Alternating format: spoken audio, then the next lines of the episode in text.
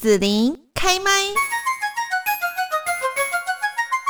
今天呢，在节目当中，我们要来跟大家分享的就是呢，呃，可能工作到一段年纪之后，我们开始会非常的担心，就是呢，呃，好像会有那种中年工作的危机，会不会呢？呃，就此停在这里，甚至是更惨的，就是呢，可能会没有工作哦。可是呢，对于中年的人来讲，可能许多家庭的负担哈，或者是一些呃人生的一些计划，它就是一个呃中流砥柱的一个角色哈，经济的一个主要。负责要提供的人哦，所以呢，工作收入这个对中年来讲是非常重要。但如果说呢，有一天老板跟你讲说，你只只剩下六十天可以努力，好，如果你的业绩还没有起色哈，你自己就是知道要干嘛了这样子，那个恐惧真的是蛮严重的。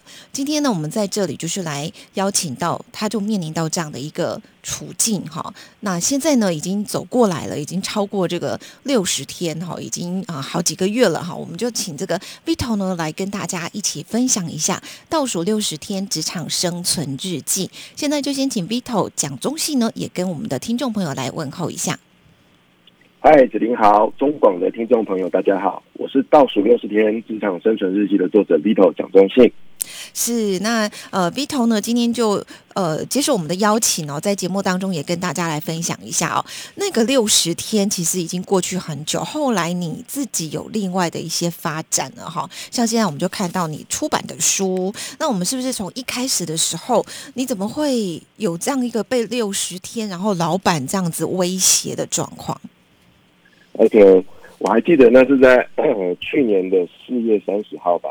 四月三十号是工作日嘛？啊，那天的下午啊，突然间，老板把我抓到会议室里面，然后呢，就告诉我说：“哎，Vito，这个公司这两个月业绩真的很差，因为受到疫情的影响啊，所以呢，他就正式的告诉我公司面临的困难。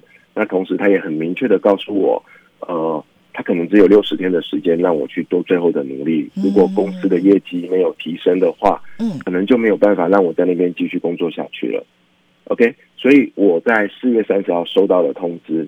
那那天晚上啊，我整个晚上睡不着，你知道吗？因为对于一个这样中年的男人来说啊，这是一个非常非常呃措手不及的一个打击。嗯，坦白说，我没什么信心，我也不知道接下来该怎么做。嗯所以那天晚上我失眠了。哦，可是呃，我还记得隔天刚刚好是五月一号，五一劳动节。嗯，五一劳动节很有趣，你知道吗？就是我们身为劳工会放假，对吧？可是小朋友没有放假，然后呢，所以那天早上呢，我就我就有一个任务，因为我老婆我老婆她是老师啊，她也没有放假，所以就变成说平常是她接送小朋友的那一天，我就跟人家去接小孩子。我还记得那一天呃半天而已，我中午就要到学校接我儿子下课，我只是呃国小的学生，那我那时候还是在想这件事啊。那我在那边就看着小朋友下课的时候，看着蓝色的天空。那天天气蛮好的，嗯，那我突然间有一个灵感，我觉得说遇到这件事情，我得找些事情支持自己面对。嗯，那我就想说，突然有个灵感，说，哎，来写来写文章吧，来写文章吧。然后，于是我就在校门口打了电话给我一个好朋友，跟他说，嘿，我遇到了这件事情。当然是找他诉苦了啊，然后也没把握，也听他，也跟他说，我想在网络上开始写文章，哎，你觉得呢？嗯，因为他自己有有开立一个粉丝团，那经营的还不错。哦，但我觉得，因为我没做过这件事，我就想请教他。那没想到他一听就跟我说，好啊，我们来做这件事。所以我从五月一号才开始。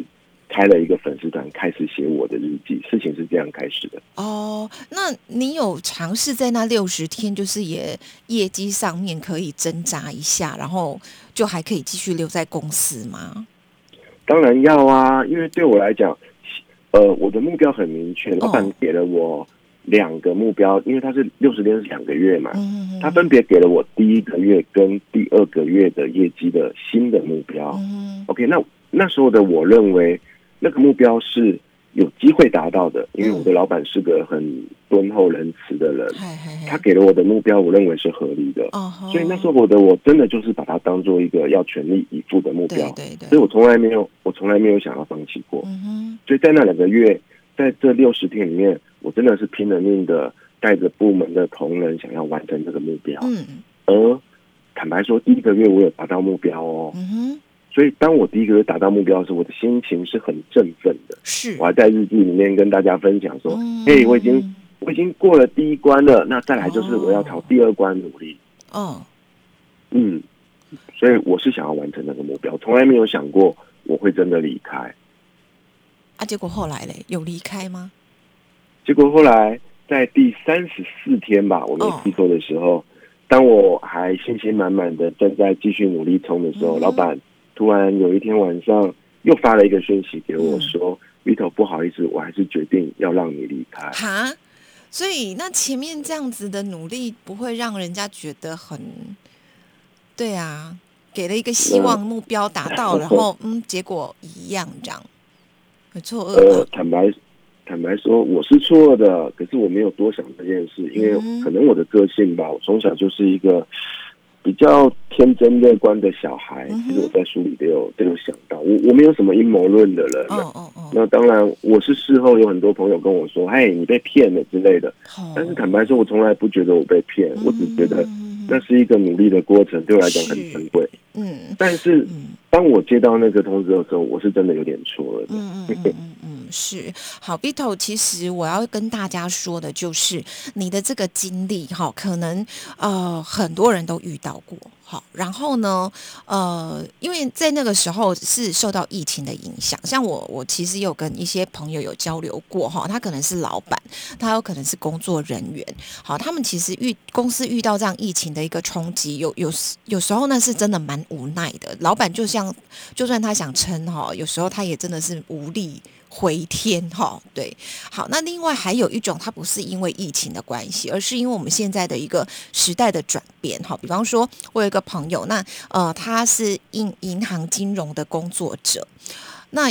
其实呢，我认识他的这一段时间，我们没有跟他深谈的时候，因为我们大概有一些事情在做，这样没有跟他深谈的时候，不知道其实他每次跟我们见面的时候，那种心情的压力，跟他那一段时间的生活哈，那种压力是什么？就是他也跟你一样，大概知道自己呢两三个月后就没有工作了，因为呢，现在银行不是都要变成无人银行吗？对不对？没有错。对，然后呢，他帮公司打造了无人银行，可以让呃一般的民众在无人服务的状况下，用机器去完成他们要做的事情。之后，这一些打造的人没有工作了，被解散了。对，然后你知道，我就一听到他这么说，我都觉得，天啊，那是世界末日吧？好，就是现在这个世界太多这种状况，而且年纪都已经四十岁超过以上，有的家庭，有的有小孩。等等哦，那个压力真的，我觉得好难以想象哦。是的，我也是在莫名其妙开始这段旅程之后，开始写文章之后啊，结果意外的，我的粉丝团有人看呢，我觉得我蛮幸运的。然后呃，然后也有一些读者陆续给我留言，而在这些留言里面，我就感受到您刚刚所说的这些现象。嗯，这也是一个原因。我原本只想要写六十天的，甚至乎。其实我在接到老板通知要我离开的那一天，我就不想写了，你知道吗？因为没有意义啦。是。但是就是因为这些读者的留言鼓励，那我觉得我似乎应该继续写下去。嗯。因为或许我的文章可以让这些跟我面临到相同困难跟挑战的读者有个寄托。嗯。他们会觉得我不孤单，有个人正跟我面临一样的事情。对。这是我一直写到今天最大的一个支持跟动力。哦，好，那在这个过程当中，其实 Vito 呢，除了说把那六十天的一些哦生活心情的起伏等等记录下来分享之外呢，好像还有很重要就是自我觉察，跟你对于自己的人生、生命哈，或者是自我价值的一些去整理跟一些。想法哈，可以跟大家分享哦。我想问一下 Vito 几个问题哦。这些问题其实就是放在我们每个人的身上啊，哈，我觉得应该都是蛮是问题的哈。所以呢，我想说今天就借由这样聊天方式，然后让 Vito 也分享一下你对这些问题的一些想法是什么啊？好，第一个就是说，如果没有头衔，我会是谁呢？OK，嗯，呃，我昨天收到这个问题的时候，我真的想了蛮久。你自己书上有写好不好？我从你书上拿出来的。有的哈，那坦白说啊，对我来讲，很多东西，呃，很多问题的答案，我都还在找，我必须诚实的说，嗯，我都在找这些答案，因为过去的人生没有机会去想这些问题啊。嗯那我现在能够分享的，充其量只是此时此刻我找到的答案，好吗？它可能不会是最后的答案。对对对。OK，嗯，好。呃，目前来讲啊，如果没有头衔，我会是谁？嗯，我的答案是，就是我自己啊。嗯，就是我自己那个感觉。我我举个例子让你理解，那个感觉就像是扎实的，还是是空虚空泛的呢？No，他不扎实，他不空泛，他就是此时此刻的自己。嗯嗯，那个感觉就像是，如果你站在家里，如果你家里有一片那个大的那个落地窗的镜子啊。OK，穿衣服的那种镜子，你试着，你每天站在镜子前面，是不是都在穿好衣服才会照一下，出门前才会照，对不对？看一下今天的穿着打扮合不合体，这样。可是啊，你试着做一件事，把那些衣服全部脱光光，嗯，试着注视一下镜子前面裸体的自己，嗯，那个才是你真正的自己。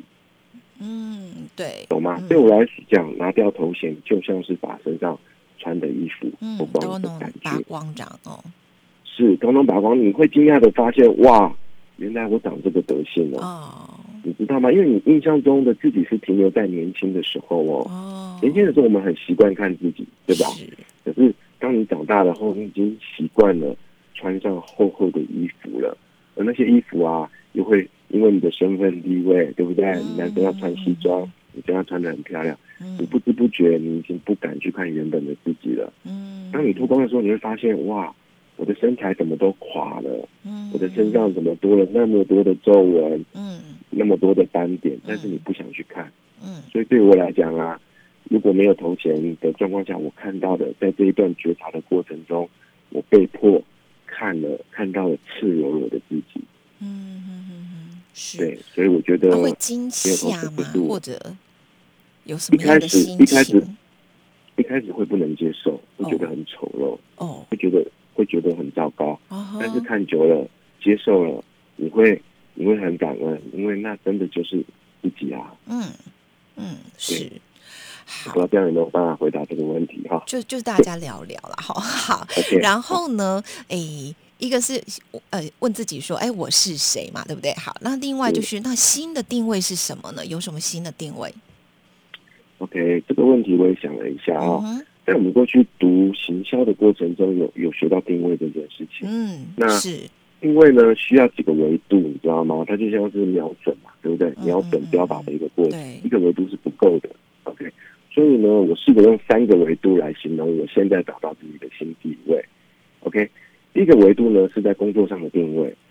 OK，因为您的题目是新的定位嘛，对不对？对，所以我就不讲旧的哦。我在工作上发现自己新的一个定位叫做斜杠的作家。嗯哼，我过去从来没有想过自己会写作，哎，我也从来没有幻想过自己可以有幸成为一位作家。嗯，但是我觉得透过这一段时间的这些努力，哎，我真的做到了。我成我成为了一位呃幸运出书的作家。嗯，但是这个不是我最主要的一个身份，因为我还是会回到职场，成为一位职场上的工作者，而斜杠会是我。目前新发展出的一个技能，嗯，我会继续写作家下去，继续在我的粉丝团分享我每天的日记。哦，所以这是我的一个新的定位，我是一位在工作上斜杠的作家。嗯哼 OK，嗯，第二个呢，第二个维度我要分享的是在生活上。嗯，在过去啊，我们每天忙着工作，工作是对于男人来讲几乎是生活里的全部了。嗯，我们每天早出晚归。甚至下了班都还在交际应酬，目的就是想要拥有更好的发展。嗯，但是因为发生了这件事情，我突然间回归到家庭，重新拥抱我已经没有关心很久的呃太太、子女，还有我的父母。嗯 o k 所以我重新成为了一个家庭里的父亲。嗯，我过去做的不好，但是我有一个机会，老天给了我一个机会，重新去担任这一个。我认为是一个男人最重要的一个角色，所以呢，我第二个新的定位就是家庭里的父亲。我想提一个问题，那你以前这么认真的工作，好应酬什么的，其实他不就是也是要赚钱，然后养家吗？让你的家人可以过上一定品质的生活。是的，对呀，只是说，好像你在那个 moment 的时候，固定的收入被人家拿走，这个机会被拿走了，所以你你可能在经济上变成有了一些危危机，但是呢，在感情上面跟家人的关系上面，反而你就找到了另外一个，就是这这是你可以去拥有，但以前一直常常没有去关心或疏忽掉的。呃，我这样形容吧，在过去认真工作的时候，我在经济上拥有比较多的余裕，哦，对吧？对，家庭可以过得比较好，对对。但是，但是我后来发现不对，其实亲人们，尤其是小朋友，需要的是父亲的陪伴。嗯，在一个孩子的成长过程中，父亲是非常重要的一个角色。对啊，在我的书里，我也常常回忆起小时候我父亲、我母亲。相跟我相处、陪伴我的那一些岁月，那些都是无价之宝。而很遗憾的，过去的我没有在这件事情上做好，嗯孩子没有跟我有太多的回忆，是，所以我现在赶紧重新回头来储蓄这一件。对，就是说，以我们的一个人哈的一生哈各个方位这样子来讲，哦，经济收入是很重要，因为这样可以自己过好生活，家人也可以因此过一个有品质的生活，不需要担心。但是另外还有包括可能健康，或是你的家人的关系呀等等这一些，其实这是一个类似像一个圆，它的。某很多块可以画出来，对不对？每一块其实都很重要。但以前可能你就会觉得说，嗯，经济啊，我自己的个人成就跟发展很重要，我都让你们过上好生活了，这是我应该就要努力的。但其他那些就疏忽了，这样。没有错，我在书里有提到，有人有一本书有说过，人生啊有五个球，这五个球呢分别代表，比如说是呃呃工作，然后健康、爱情、关系等等的。那这每颗球啊，其实都很脆弱，都是玻璃做的。嗯哼，你不小心把它掉到地上，它就碎了，再也拼凑回来。对，但是只有只有少部分的球，你把它丢在地上是可以弹回来的。嗯，就像是工作一样。嗯哼，换一个工作就好了，对吧？是哦，嗯，没有错。好，那呃，再来的问题就是你。这一段时间，好，然后有没有想过的问题，就是这你你自己真正的价值是什么呢？OK，坦白说，我还在寻找，嗯，但是到目前为止，我发现自己真正的价值是扮演好自己现在的角色，嗯，就正如我刚刚所分享的，我现在最大的价值就是家庭里面的一位父亲，嗯，OK，那当我的这个写在我的写作过程以及当这一次我正式的出书了之后，我另外的一个价值是一个可以透过自己的文字鼓励别人的作家。嗯，这是目前为止我发现两个自己真正的价值。嗯，而未来我能够产生什么更大的价值呢？我不知道，但是我坚信，只要我继续扮演好现在的角色，这个价值会慢慢出现的。嗯，每个人都有上天赋予的任务。而当你找到了那个任务的时候，那就会产生那一件事情的价值。嗯哼哼哼。好，那最后要问 Vito 的就是呢，你在书里面有提到三道人生关卡，哈，是哪三道这个关卡？然后你度过的怎么样？OK，呃，这篇文章其实很特别。其实我的日记每天都是早上起来才开始想今天要写什么，很少目的性的要分享一些东西。这篇日记是一位一直关注我的呃读者大哥。他希望有一天，他发了一篇很真挚的留言，希望我能够写一篇文章给年轻人一些建议，嗯，所以我才写下这一篇的。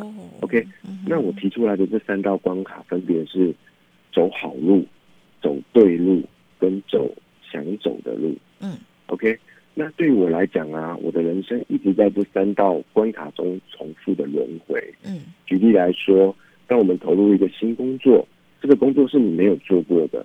你就必须得先过第一道关卡，就是走好路。嗯，走好路，顾名思义就是把这件事做好嘛。对，就像小孩子学会走路一样，对吧？嗯这是基本功。嗯，每次你换到一个新的领域，从事一个新的产业或一个新的职务的时候，只要你没有任何经验，甚至你有经验，但是你还不够熟悉，你就是得把这件事做好。第一道关卡就是走好路。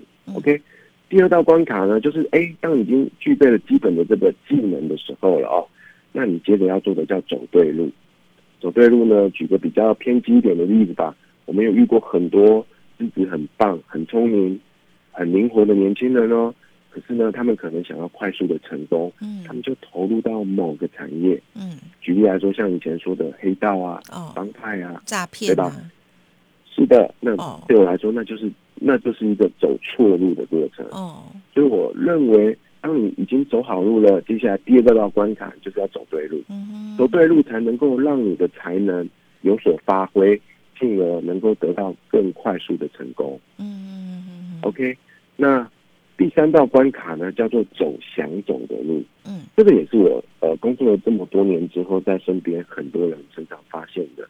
你会发现有很多人在工作上其实都没什么问题耶，他们很幸运的毕业之后就进到了一个产业一份工作，一直一直工作到现在。可是他们就是缺乏了，无形中找不到自己工作的热情跟愿景。嗯，他们每天都像行尸走肉一样，就是呃重复上下班而已。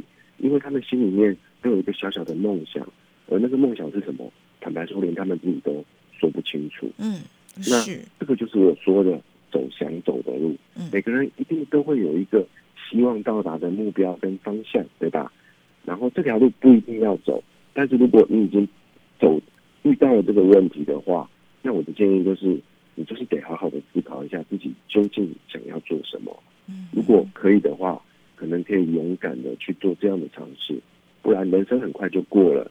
你会发现很多人在最后人生即将结束的时候，最大的遗憾就是我年轻的时候应该勇敢一点去做一些我想做的事情。嗯哼，那这是我提的走想走的路。嗯，那有趣的是这三道关卡，它其实不是一个顺序，你知道吗？哦，它有有时候会轮流的跑出来。嗯，就像是我，我原本在这个工作，我我已经觉得我已经做好准备。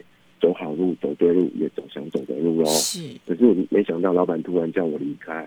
哇，那我现在又重新回到，重新回到选择的。重新选择，对。是的，所以我现在就在想，哇，我下一步要做什么呢？坦白说，我也不知道。可是，呃，最近有很多工作找我谈，那每次谈的时候，我就会评估我有没有能力去走好这条路。所以你看，我又回到第一个问题了。嗯，对对。如果，但是如果我下定决心要接受这个机会。那我就得砍掉重练，重新去从第一道关卡重新学起，即便是我现在这个年纪，所以这是我提出的建议。我认为人生有三道关卡，嗯分别是走好路、走对路，以及走自己想走的路。嗯，是好。那今天呢，我们在这边哦，邀请到了倒数六十天职场生存日记的作者 Vito 呢，在节目中来跟大家分享哦这样的一个心情哈，和这样一个历程当中的一些呃。体悟哈，那跟大家一起来分享哦。那有兴趣的朋友可以来看 Vito 的书哈，那或者是说呢，也可以加 Vito 的粉丝团哈，在里面呢就可以来直接呃跟 Vito 做这个分享哈，来看看他的一些文章是不是对我们自己呢也有一些帮助。那我们今天要谢谢 Vito 喽，谢谢子琳，谢谢各位听众朋友，希望大家会喜欢我的书。